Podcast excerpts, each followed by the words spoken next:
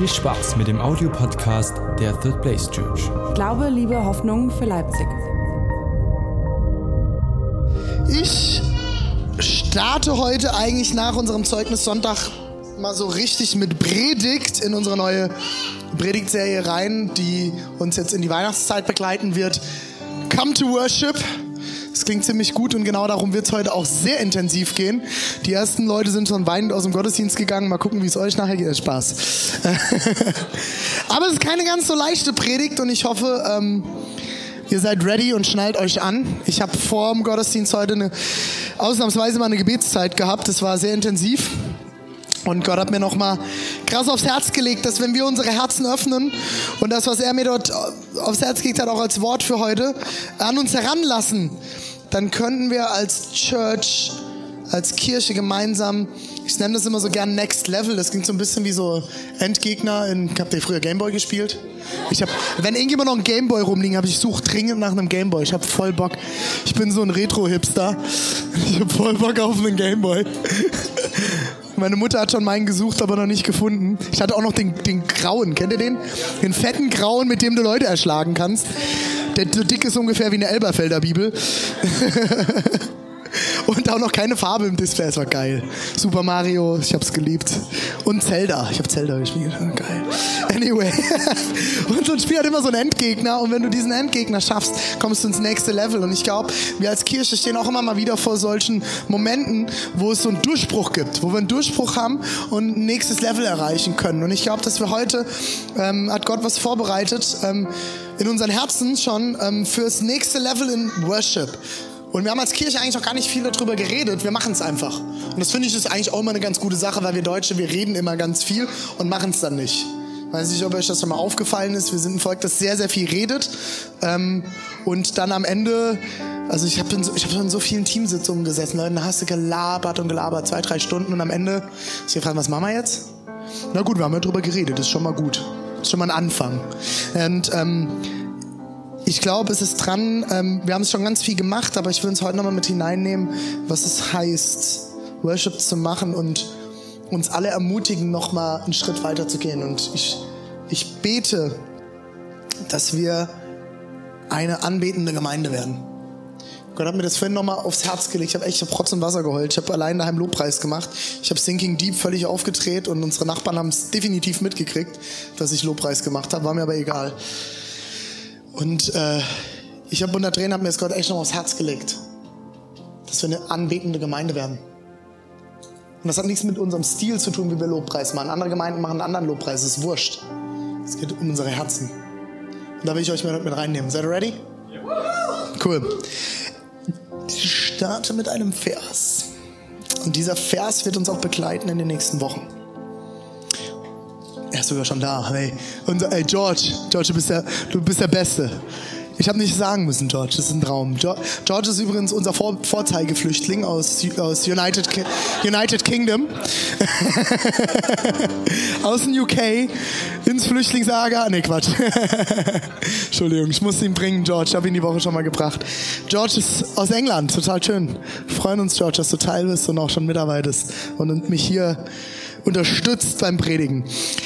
Matthäus. Matthäus 2, Vers 2. Und ich lese heute eigentlich überwiegend aus der Neues Leben Bibel. Eine sehr schöne Übertragung aus dem Englischen meines Erachtens nach. Wenn ihr noch eine gute Bibel sucht, die versteht man gut. Wo ist der neugeborene König der Juden? Wir haben seinen Stern aufgehen sehen und sind gekommen, um ihn anzubeten. Jesus, ich bete, dass du unsere Herzen jetzt öffnest für das, was du sagen willst und nicht, was ich sagen will und dass du uns vorbereitest und uns eine neue Leidenschaft schenkst, dich zu suchen und dir die Ehre zu geben. Und eine anbetende Gemeinde sagt Amen. Anna, vielen Dank. Ich entlasse dich früher heute. Jetzt muss er erstmal sich hier abschnallen und ihr schnallt euch an, Anna schnallt sich ab. So, Leute.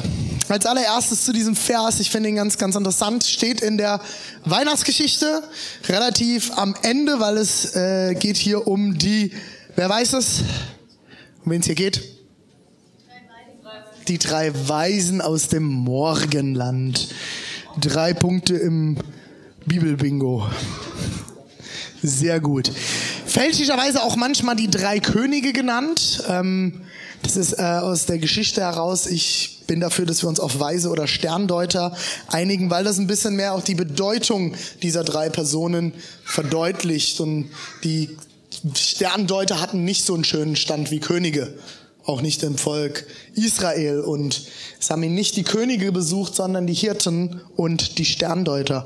Und ganz spannend finde ich auch, und das wissen auch die wenigsten, ich habe da verschiedene Theorien, aber ich finde die Theorie sehr einleuchtend, dass die Sterndeuter einen ganz schön, ganz schön, ganz schön langen Weg auf sich genommen haben.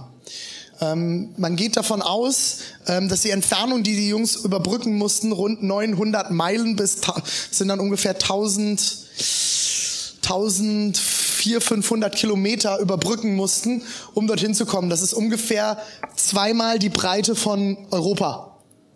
Und das sind die ja damals nicht mit Lufthansa geflogen. Das heißt, die Jungs müssen auch eine ziemlich lange Zeit unterwegs gewesen sein. Es gibt dort verschiedene Theorien. Da kloppen sich natürlich wie immer Theologen und Wissenschaftler und ähm, wer auch immer sich da immer mit reinhängen will, irgendwelche ähm, Hobbytheologen aus Gemeinden. Und man geht manchmal sogar davon aus, dass die Jungs zwei Jahre gebraucht haben. Und das finde ich eine ganz, ganz interessante äh, Theorie, auch vor dem Hintergrund, dass die, die Sterndeuter nicht bei einem Baby eventuell gelandet sind, sondern bei einem zweijährigen Kind. Und ich weiß nicht, ob du mal mit zweijährigen Kindern zu tun hattest. Im ersten Celebration habe ich immer die Eltern da. Da meine ich so, äh, äh, kenne ich. Und zweijährige Kinder können sehr anstrengend sein. Viele zweijährige Kinder haben genau in dieser Phase die Trotzphase. Das heißt, du sagst ihnen, was eigentlich stimmt. Hier, wir haben ja ein Kind sogar da. Julius und Katharina, den besten Sohn, den hübschesten Sohn. Ein Applaus für unseren Jakob. Auch Michel von Lönneberger genannt. Der macht immer, was ihr sagt, immer. Ja, ist klar. Ist klar. Ich war bei euch zum Abendessen. Ich weiß, dass das eine Lüge ist. Spaß. War sehr lecker. Kann ich nur empfehlen, sich bei denen mal einzuladen. Auf jeden Fall, diese zweijährigen Kinder, das sind meistens die Kinder, die bei euch ne-, neben euch in einem Restaurant sitzen und wo du da sitzt und denkst, oh, was sind das für Eltern? Das sind diese Kinder, die nehmen sich die, die Messer vom Tisch und du sagst, nein, keine Messer. Und das hört dann auch zehn Minuten lang nicht auf und du sagst, ich sag jetzt ruhig, die Mutter steht schon da und ich schäme mich so. Und du sitzt neben dran und denkst, das wird mir niemals passieren. Ich studiere Pädagogik. Ich studiere sogar Sonderpädagogik. Mit solchen Kindern kann ich umgehen. Sag ich, weil wir jetzt ein paar Sonderpädagogen da haben. Ähm, oder du denkst dir, also bei mir zu Hause wird es das nicht geben. Also da bin ich strenger. Versuch mal mit einem trotzigen Kind streng zu sein. Und jetzt stellt euch vor, Jesus war ganz Mensch und ganz Gott. Sprich, er war ganz Mensch. Das heißt, er hat alle Entwicklungen, alles mitgemacht, genauso wie wir. Und wahrscheinlich hatte der auch mal eine Trotzphase. Und Maria hat da gesessen und so, Gott ist dein Kind. und ist weggegangen. Kennt ihr das so? Meine Frau sagt immer, wenn es ein Schwierig wird, so jetzt dein Kind. Oder ich sage das immer, wenn sie die Hose voll hat. und äh, ich glaube, Maria ging das auch manchmal so. Und wenn ihr euch das überlegt, ähm, dass diese Sterndeuter bei so einem zweijährigen Jesuskind aufgetaucht sind, finde ich das nochmal eine ganz, ganz, finde ich nochmal ein ganz anderes Bild, als dass sie bei diesem süßen kleinen Baby das immer alle toll finden, wo alle Frauen, ah, Baby, ähm, sondern dass es ein zweijähriges Kind war, das, vor dem sie niedergekniet sind und dem sie die Geschenke gebracht haben. Eine ganz andere Kiste. Einem Baby bringt man gerne ein Geschenk, aber so einem zweijährigen Jungen, der dann wahrscheinlich sagt, oh, noch Mürre, ich soll da was, ein Packer. Äh, aber eine ganz andere Kiste. Und das Interessante finde ich, was für einen Weg haben diese Sterndeuter auf sich genommen, um nur vor einem, also jetzt mal übertrieben gesagt, nur um vor einem zweijährigen Kind niederzuknien und ihm Geschenke zu bringen. Gut, sie hatten gewusst, da ist, wird, passiert was Besonderes, da wird ein besonderes Kind geboren.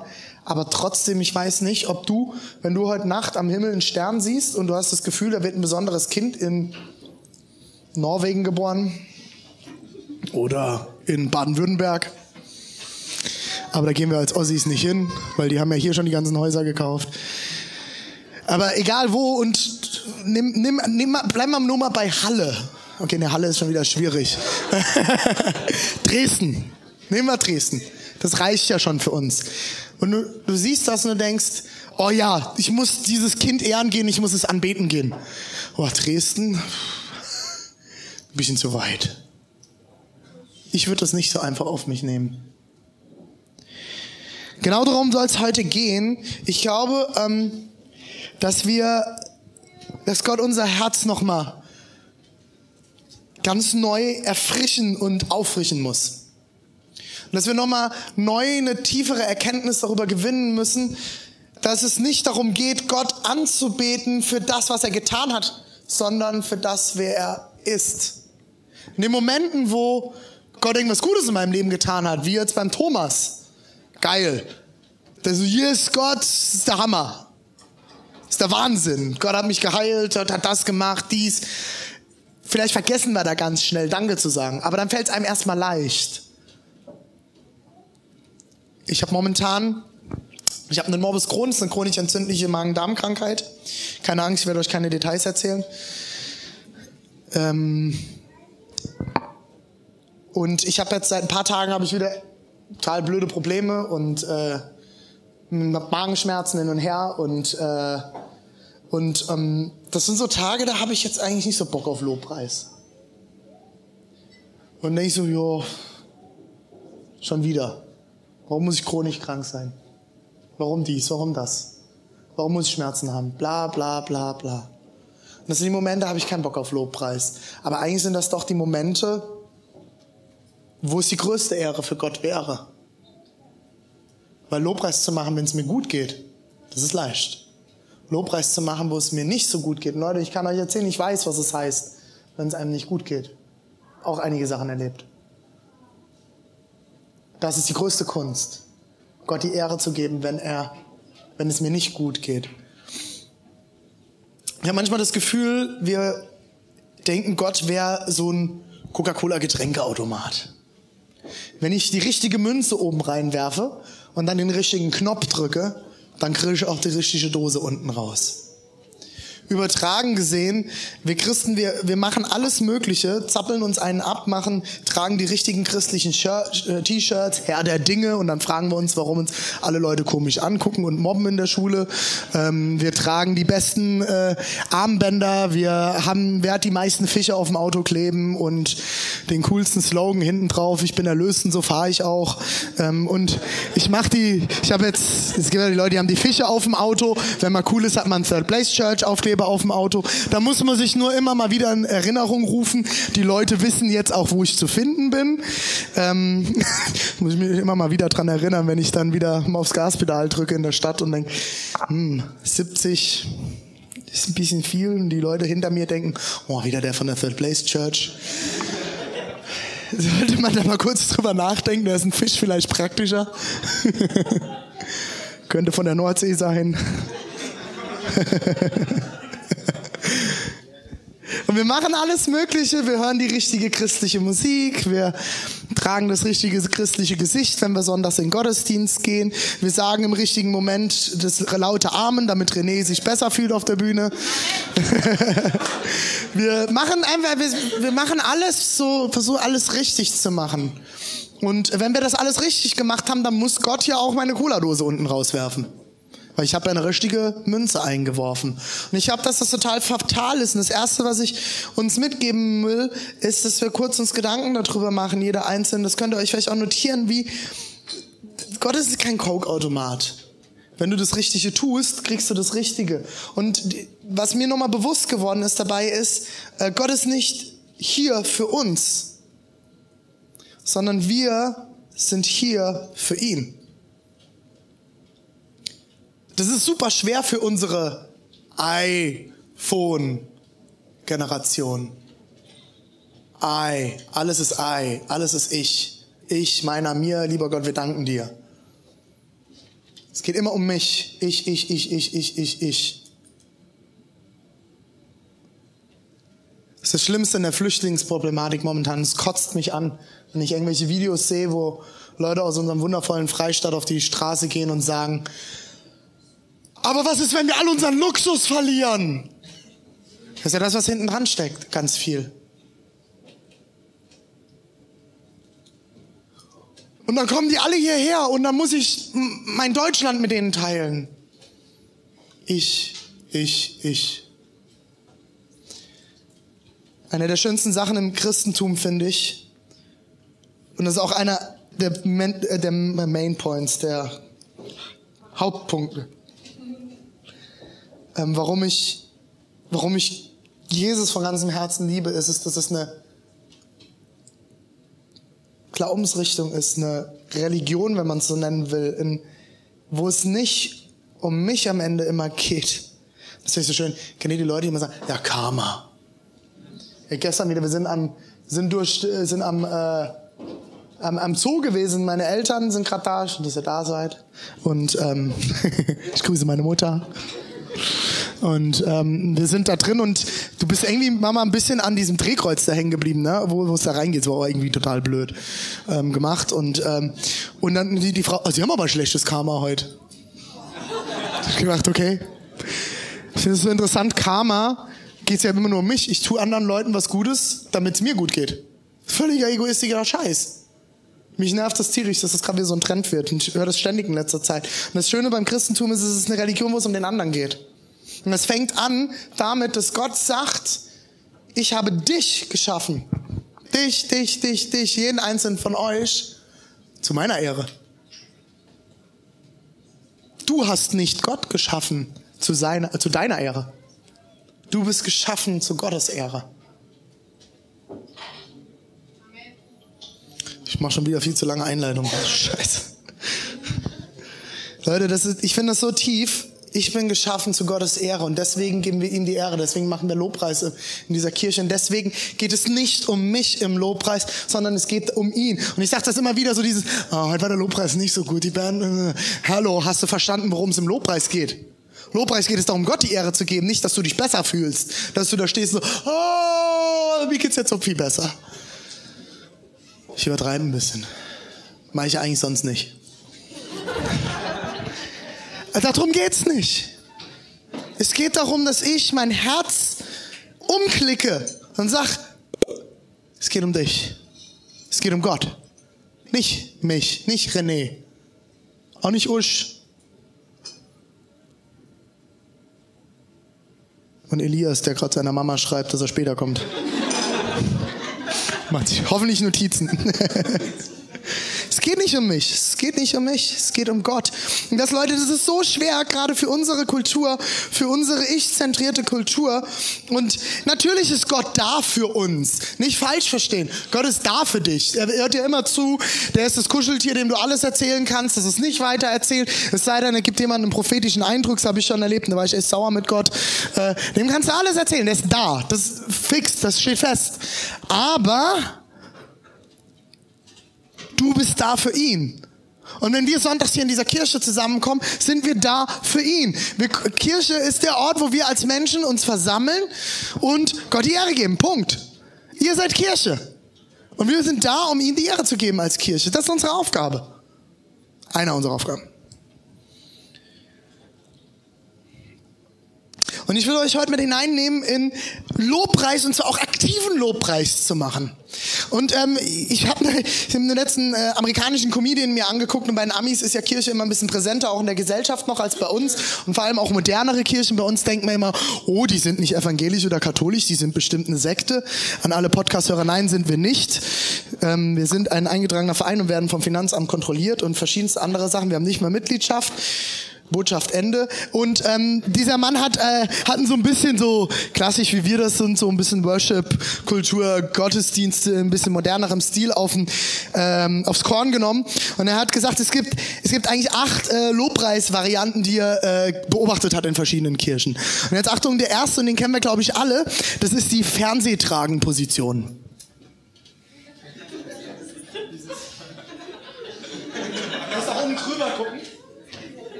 Und jetzt kommt die Big Screen, die große Fernseherposition. Cool, im ersten Gottesdienst haben sie nicht so gelacht. Das freut mich. Und jetzt Achtung, für alle Tierliebhaber, Entschuldigung an alle Veganer. Das ist die, so groß ist der Fisch, den ich gefangen habe. Manche größeren und manche ein bisschen kleineren. Ähm, dann haben wir die, ähm, äh, das mache ich auch des Öfteren. Jesus ist die Nummer eins. Oder äh, die Doppelschnipser in der Schule. Hier bin ich Jesus nämlich dran. Und ähm, für alle, die noch die 22 noch nicht erreicht haben oder gerade erreicht haben und vielleicht auch schon in der christlichen Jugendgruppe aufgewachsen sind und auf christlichen Konzerten oder so schon waren, sind ein ganz, ganz beliebter ist der High Five Worship. Come on, Jesus, High Five. und jetzt einer meiner Lieblinge ist die leidenschaftliche Beauty Queen. Oh, Jesus. Bei Männern ist das natürlich eine Beauty Queen. Wir Männer, wir waschen, waschen Fenster. Und dann haben wir ähm, ein, einer meiner Lieblinge ist der Single Girl Worship. Kennt ihr den? Single Girl Worship. Jesus, ich bete dich an. Siehst du, dass ich keinen Ring habe? Hallo, ich bin noch nicht vergeben. Jesus. Schön mit dem Finger nochmal wackeln. Single Girl Worship. Die Herren sind dann eher die. Ich bin so cool. Ich bin noch nicht verheiratet. Ich mache keinen Worship. Ich bin so cool, ich halte hier die Theke fest. So cool bin ich im Worship. Okay? Und als allerletzten äh, habe ich den Basketball-Block. Worship, okay? Wer schon Basketball gespielt hat, du hast dann den äh, Pech hast halt, wenn es Alex ist, den du blocken musst, weil der ist eh größer und immer stärker als du, immer grundsätzlich. Aber gehen wir jetzt nochmal von aus, der Elias ist den, den ich blocken muss. Und Elias steht vor mir und will werfen und dann ist das sind dann so die ganz enthusiastischen Worshipper, die dann den Basketball blocken, Mann und so dagegen springen.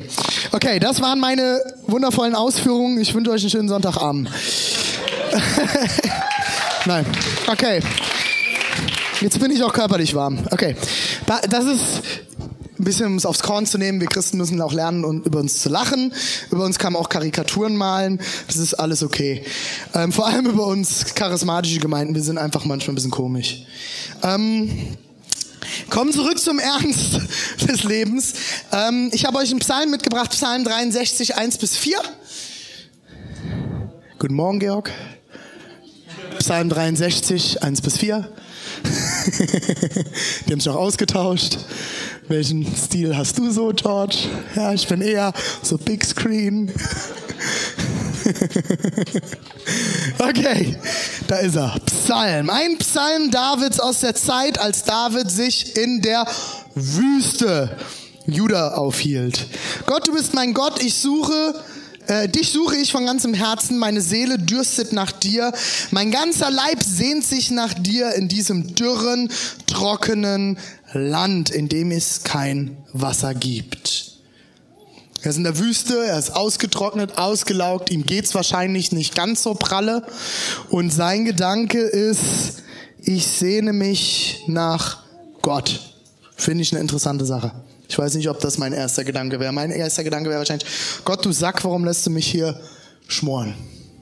Weiß nicht, was so deine Gedankengänge sind. Ich bin da ganz ehrlich. Ich stehe nicht hier, weil ich der Beste bin und von euch alles am besten hinkrieg, sondern einfach, weil Gott mich begabt hat zu reden, hoffentlich.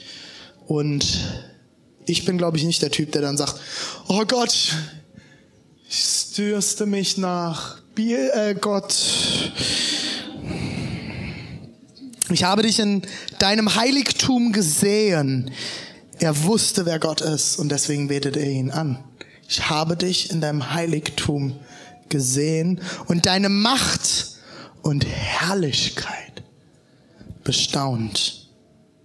Deine Gnade bedeutet mir mehr als das Leben. Ich preise dich von ganzem Herzen. Bam. Das wollen wir auf sich wirken lassen. David sitzt dort in der Wüste. Und was er macht, ist Gott die Ehre zu geben. Warum? Weil er seine Heiligkeit, seine Macht und Herrlichkeit gesehen hat und verstanden hat, gespürt hat, wahrgenommen hat, beobachtet hat. Und für seine Gnade würde er sein Leben lassen. Das ist der tiefste Inbegriff von Worship, von Anbetung. Im 1. Timotheus 2, Vers 8 schreibt Paulus an Timotheus und gibt ihm so Anweisungen für Lobpreis im Gottesdienst in der Gemeinde und ähm, oder allgemein in der Gemeinde, nicht im Gottesdienst und ähm, schreibt seinem Lehrling, den er auch wie seinen Sohn achtet, Timotheus, gibt das der Gemeinde mit, achte da drauf. Und er schreibt überall, wo ihr euch versammelt, möchte ich nun, und Achtung, ich spreche jetzt bewusst mit einer Gruppe dieser Gemeinde, ähm, die anderen können ruhig mal kurz weghören oder dann später sagen, hier Schatz, hab's dir gesagt.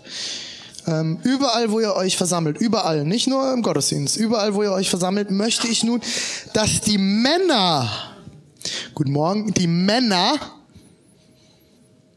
wenn sie beten, ihre Hände rein zu Gott erheben. Sie sollen nicht von Zorn und Streit beschmutzt sein. Warum spricht Paulus hier uns Männer an? Ich glaube, Paulus spricht ja ganz bewusst, die Frauen kriegen danach auch noch was gesagt, das dürft ihr dann zu, Hause nochmal anschauen, die Damen. Vers 9 wird für die Frauen interessant. Ähm, ich bleibe heute bei dem Vers 8 und möchte mal ganz bewusst mit den Herren der Schöpfung sprechen. Ich darf das, weil ich auch ein Mann bin und mich dort voll mit hineinnehme. Paulus spricht zu uns Männern und ich glaube unter anderem, weil wir Männer es hören müssen, dass wir ihn anbeten sollen und das auch noch mit reinen Händen. Meine Beobachtung in Gemeinde, und ich bin jetzt seit acht Jahren im Gemeindedienst tätig, neun Jahre mittlerweile, ähm, Frauen fällt das oft leichter.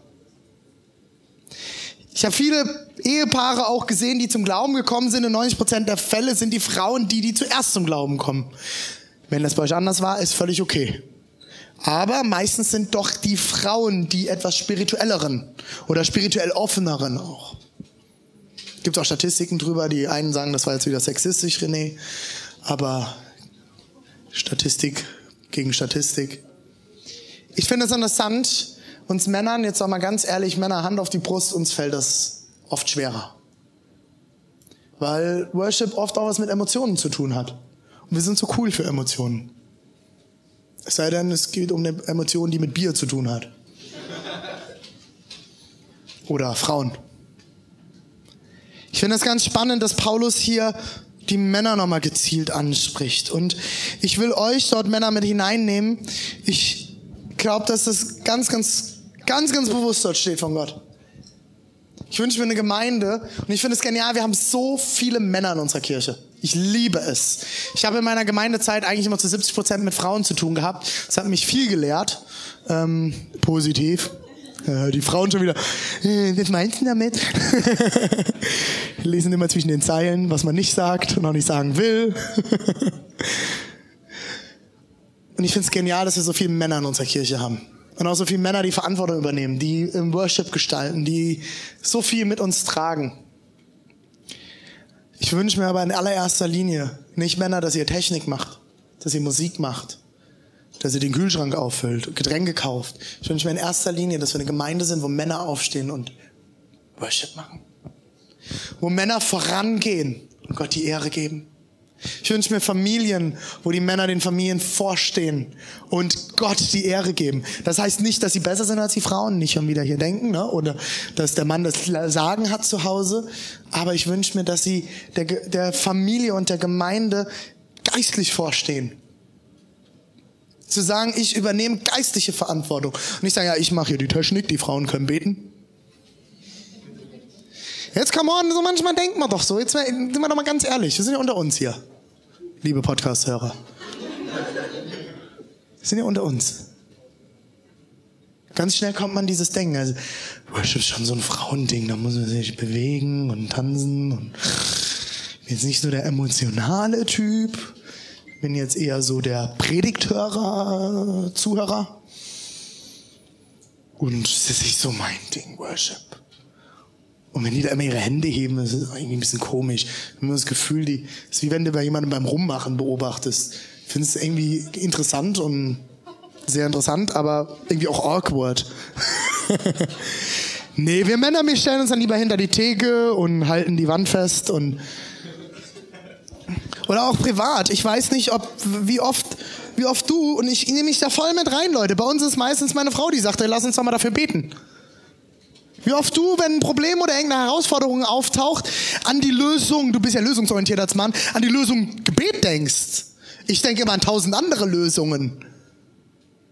Aber nicht an das Gebet direkt. Und mich, ich habe mich hat das immer voll erschüttert. Ich habe gedacht, Mann, ich will dort aufstehen. Männer, lass uns unsere Hintern hochkriegen und Gott die Ehre geben. Ihn anbeten. Und hier steht, Leute, hier steht nicht, die haben in der Ecke gestanden und die Lieder mitgetrellert. Ich bin zu cool zum Worship machen, Mann. Könnten mal ein bisschen mehr Gitarren da mit rein, dann wäre das ja schon eher meine Musik. Hey, im Fußballstadion kannst du auch ausrasten, oder?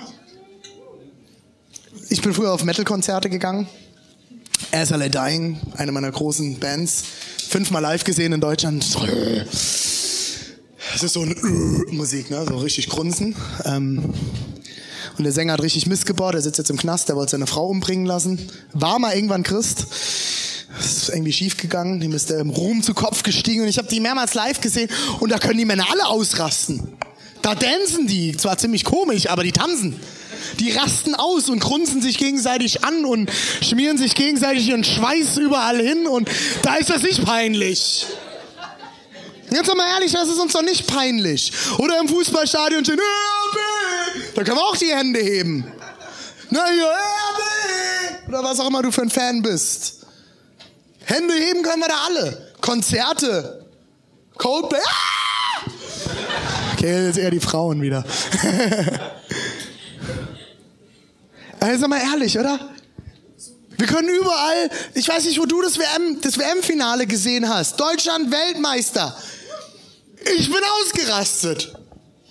Und du hast ja gut gewonnen. Schön. Vielleicht bist du kein Fußballfan, okay. Nimm ein anderes Beispiel. Aber was hier in Deutschland auf den Straßen los war, und das war nicht, war nicht Legida mit den Flaggen. Das waren Deutsche, die gesagt haben, wir haben gewonnen. Ehrenhaft, und es ist wunderschön. Und wir wollen das gemeinsam feiern. Also ich feiere ja lieber so. Ich war mit einigen Leuten von euch schon im Club. Mhm. Und wenn Daniel Stefanik auflegt, könnt ihr auch tanzen. Ja. Warum können wir nicht als Männer anfangen, dort Verantwortung zu übernehmen? Und wenn ihr als, als, als Frauen dort angesprochen fühlt, könnt ihr gerne mitmachen. Aber ich spreche nochmal, ich will explizit zu meinen Männern sprechen mit denen ich unterwegs bin, die fühlen wie ich, die nicht aussehen wie ich. Lass uns Verantwortung übernehmen, Männer. Lass uns aufstehen. Und ihr Frauen, das ist das Erste, was interessant sein sollte, wenn ihr einen Freund sucht, einen Partner sucht. Gebt der Gott die Ehre. Ich weiß, da lehne ich mich wieder auf dem Fenster und da können nachher einige sagen, ich glaube, dass das gibt nichts Schöneres als ein, spielst du jetzt auch noch Schlagzeug, Anna? mit, mit dem Hinterteil. Super. Äh, klasse. Tolle Untermalung. Die Dramatik steigt. Leute, das sind Männer. Wahre Männlichkeit fängt nicht dabei an, wenn du fünf Pumpen Bier leer trinken kannst. Wahre Männlichkeit fängt nicht damit an, wenn du die meisten Frauen flachgelegt hast. Wahre Männlichkeit fängt nicht damit an, dass du den größten Bizeps hast. Die Bibel spricht nach, über Männer nach dem Herzen Gottes. Die Glaubenshelden, Abraham, Mose. Ihr kennt sie. Einige von euch, nicht alle. Aber ihr kennt sie. Wenn du sie nicht kennst, dann lehn dich zurück. Bist gern unser Gast heute.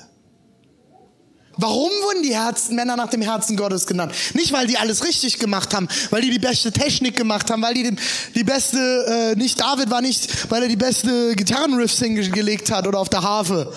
Nicht deswegen war er ein Mann nach dem Herzen Gottes, sondern weil er Gottes Angesicht gesucht hat und gesagt hat, Gott, hier bin ich.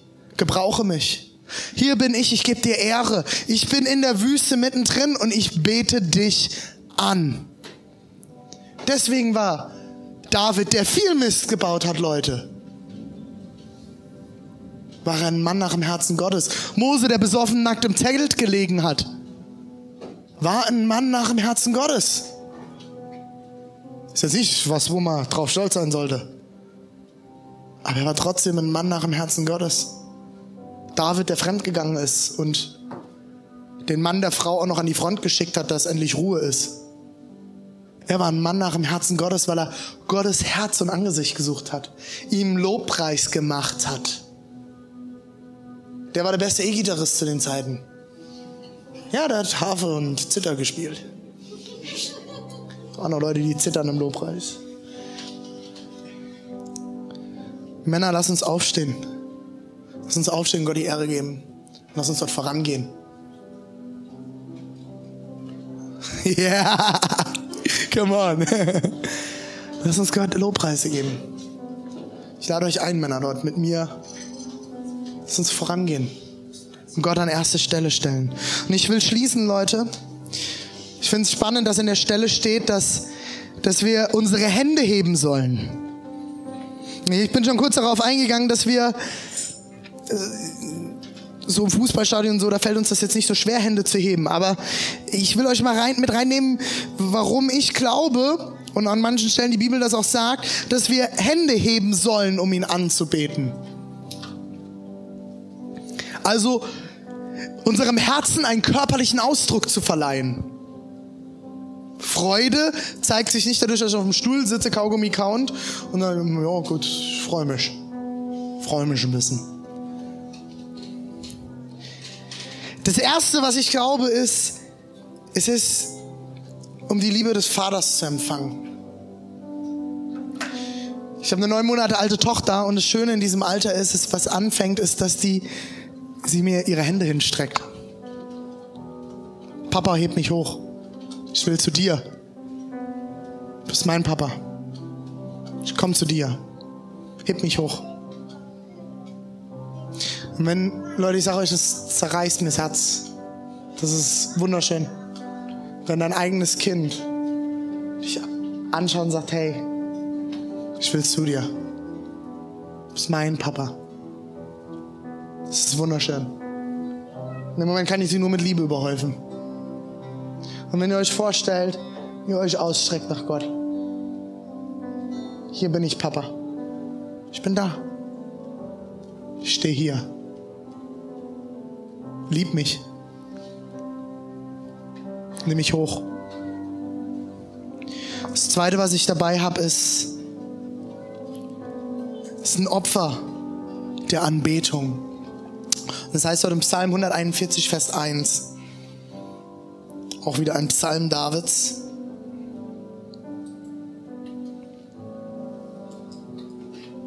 Drei, zwei, eins, go.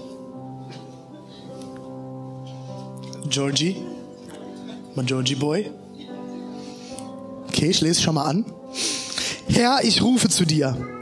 Komm schnell. ist cool, oder? Komm schnell. Finde ich einen interessanten Vers. Kann man auch mal beten. Komm schnell, Gott, jetzt, äh, nicht erst übermorgen. Höre mich, wenn ich dich um Hilfe anflehe. Nimm mein Gebet als ein Räucheropfer an und meine erhobenen Hände als Abendopfer. Ich glaube, dass es ganz oft diese Momente sind, wo wir uns nicht danach fühlen, Lobpreis zu machen. Es ist ein Opfer, die Hände zu heben.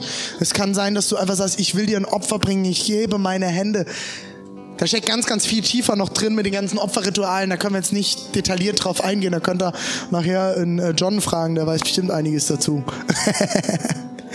Als Theologe, ne, die Opferrituale. Wird ein längeres Gespräch.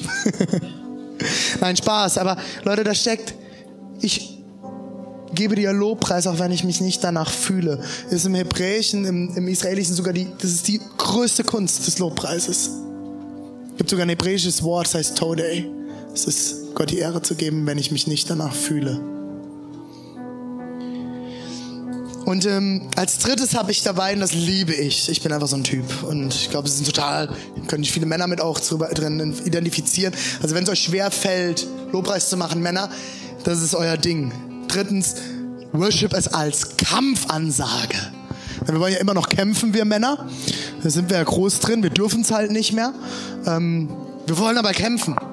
Und Lobpreis ist eine Kampfansage. Und wir gehen in 2. Moses 17 ab Vers 10.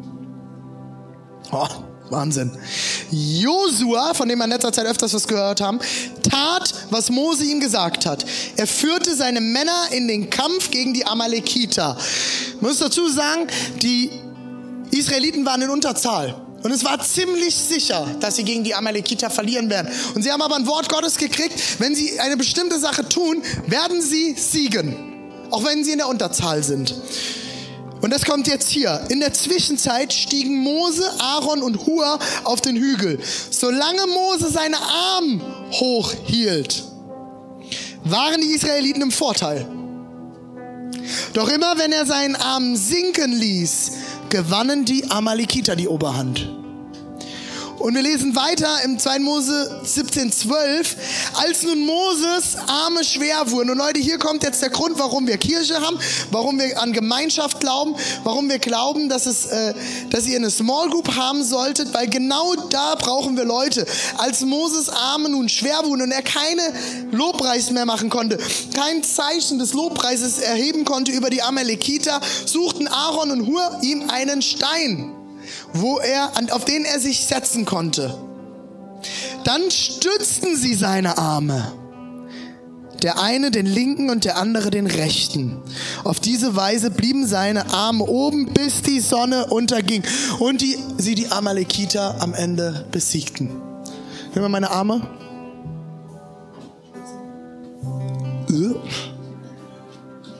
Wenn du nicht mehr kannst,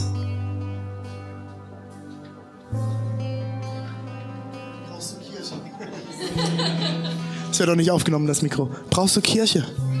Brauchst du Gemeinschaft? Leute, die dir die Arme stützen. Ich als Pastor wünsche mir nichts sehnlicher als ein Team und eine Gemeinde, die meine Arme stützen. Die sagen, René, ich habe das mit meinem Pastor immer gehabt in Frankfurt, I have your back. Ich habe deinen Rücken. Du kannst fallen. I have your back. Die für mich beten. Ich brauche euer Gebet, Leute. Nicht nur ihr meins, ich brauche euer Gebet. Ich brauche eure Arme, die mich stützen. Und ihr braucht andere Arme, die euch stützen. Leute, die euch die Arme hochhalten, damit wir siegen können, weil Lobpreis ist eine Kampfansage. Wir werden siegen. Und ich erinnere mich, wie wir in den letzten zwei Predigtreihen gehört haben, ich erinnere mich an meinen Sieg, den ich schon längst errungen habe in Christus. Wenn du die Predigtreihen nicht gehört hast, hör sie dir an, die letzten zwei. Und das vierte, was ich habe, ist Worship über den Sieg. Wieder das Beispiel vom Fußballstadion erinnert euch daran. Worship ist ein Zeichen des Sieges. Wenn, wenn, wenn mein Team gewinnt, reiße ich die Hände hoch. Das ist automatisch, das ist ganz, ganz automatische Reaktion. Ich bin ein paar Mal hier in, in Leipzig schon im Stadion gewesen und dann gehen die Arme hoch. Yay! Automatisch, man, man reißt von den Sitzen, streckt sich aus. Freude über den Sieg. Es ist ein Zeichen des, der Freude über den Sieg. Vielleicht musst du dich mal dran zurückerinnern, was Gott für dich getan hat. Wer er ist. Wir haben das vorhin ganz toll gesingen, gesungen. Wir singen so tolle Lieder, Leute. Achte mal auf die Texte, nicht auf die Melodie. Er ist der König. Er ist der König. Und Gott ist der einzige König, mit dem Monarchie funktioniert, Leute. Weil er nicht egoistisch ist. Weil er nicht auf sich bedacht ist. Bei dem wird sogar Sozialismus funktionieren.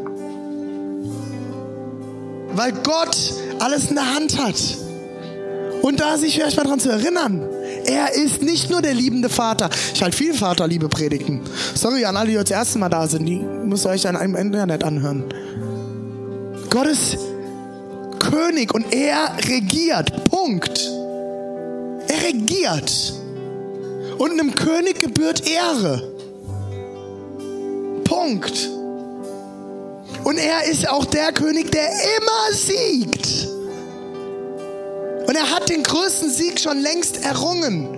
am Kreuz. Es ist vorbei, es ist vollbracht. Und wenn du an nichts mehr der anderes denken kannst, dir so scheiße geht, du depressiv bist oder was auch immer, denk daran zurück, es gibt einen Gott, der hat mehr gelitten für dich und er hat alles in der Hand. He's in control. Er hat den Sieg schon vollbracht. Und er schaut weiter, als du jetzt sehen kannst. Du siehst bis hier, er sieht weiter. Und als viertes, als fünftes, und das habe ich schon ein paar Mal gebracht, das Beispiel, ist, wenn du eine Knarre in den Rücken gehalten kriegst, weil du wieder mal auf der Eisenbahnstraße Döner kaufen warst.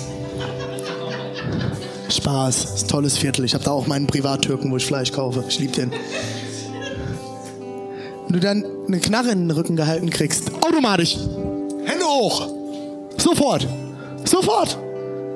Als internationales Zeichen von Aufgeben.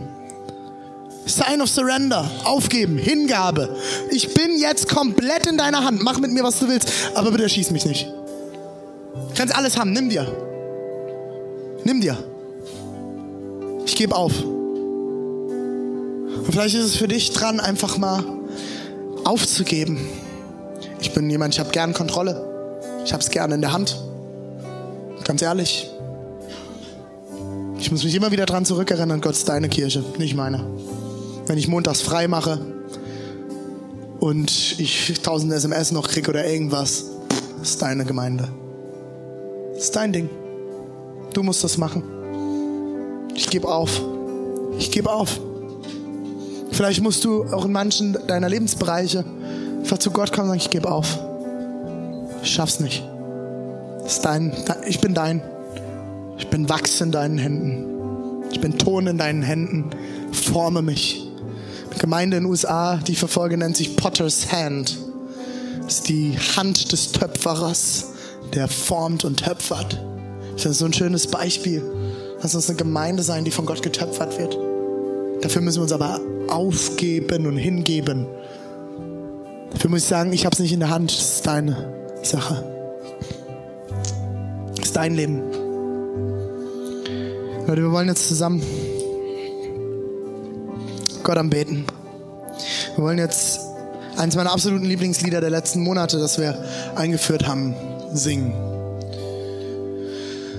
Das ist ein Lied, ich habe vorhin gesagt, ich habe äh, vor dem Gottesdienst habe ich zu Hause noch mir selbst eine Zeit des Lobpreises genommen und gebetet. Ähm, und ich habe dieses Lied angemacht, weil es mich zutiefst bewegt, dieser Text. Your love is washing over me.